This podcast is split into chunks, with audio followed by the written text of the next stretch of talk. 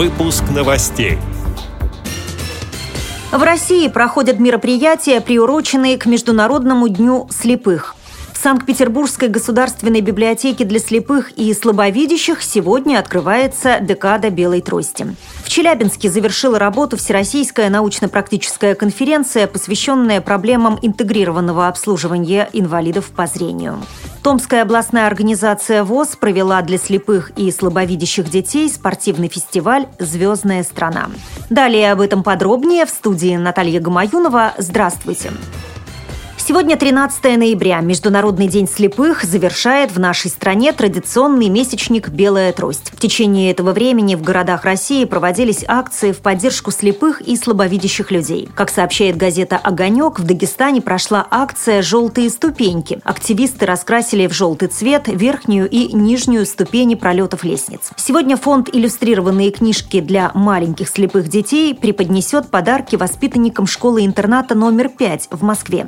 В Твери проведут праздник с юбилеем «Библиотека», приуроченный к 50-летию Тверской областной специальной библиотеки для слепых имени Михаила Ивановича Суворова.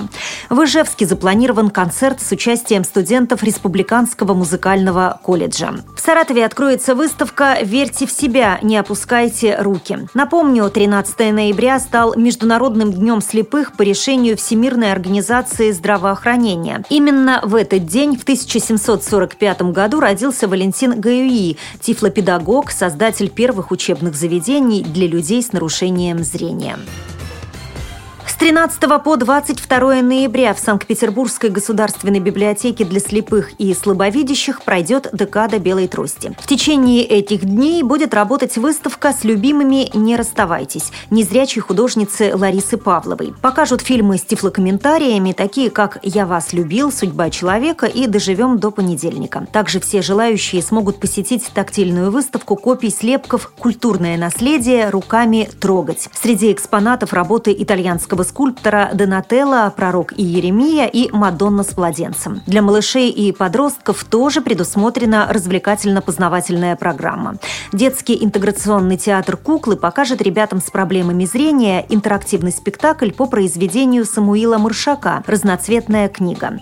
Также мальчишкам и девчонкам продемонстрируют виртуальную выставку «Песнь свободы» и тактильную книгу Михаила Лермонтова «Мцири». Учащиеся школ смогут прочитать любимые стихи поэта и принять участие в литературной викторине. В заключении праздника состоится подведение итогов конкурса чтецов и конкурса детского рисунка. В рамках проекта «Уроки толерантности» для воспитанников детского сада номер 116 Адмиралтейского района Санкт-Петербурга пройдет мастер-класс «Чудесные точки». Дети познакомятся с тактильными книгами и попробуют написать несколько слов шрифтом Брайля. Челябинске завершила работу Всероссийская научно-практическая конференция, посвященная проблемам интегрированного обслуживания инвалидов по зрению. Мероприятие было приурочено к 60-летию Челябинской областной специальной библиотеки для слабовидящих и слепых. На Южный Урал съехались библиотекари из Москвы, Екатеринбурга, Омска и Новосибирска. Как сообщает сайт безформата.ру, в форуме приняли участие студенты, обучающиеся по специальностям дефектология, психология и педагогика педагогика. Они посетили Министерство социальных отношений области, где обсудили проблемы методической деятельности и способы обновления и реорганизации работы современного методиста. Также была организована скайп-трансляция. Круг выступающих расширился за счет специалистов из Санкт-Петербурга, Уфы, Ростова и Ставрополя. В рамках программы участники отправились в Копейск, где прошли мастер-классы, посвященные специфике организации мероприятий в библиотеке и их методической составляющей.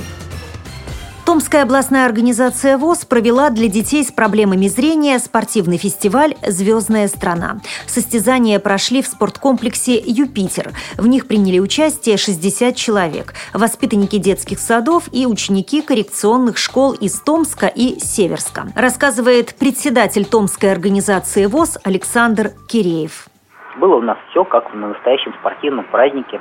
Построение, поднятие флага, представление команд, то есть они представляли свои девизы, эти команды.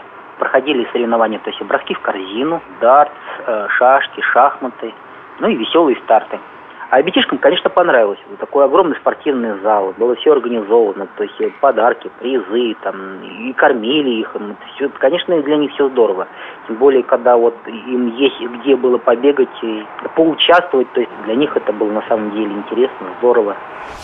Этими и другими новостями вы можете познакомиться на сайте Радио ВОЗ. Мы будем рады рассказать о событиях в вашем регионе. Пишите нам по адресу новости собака ру. Всего доброго и до встречи!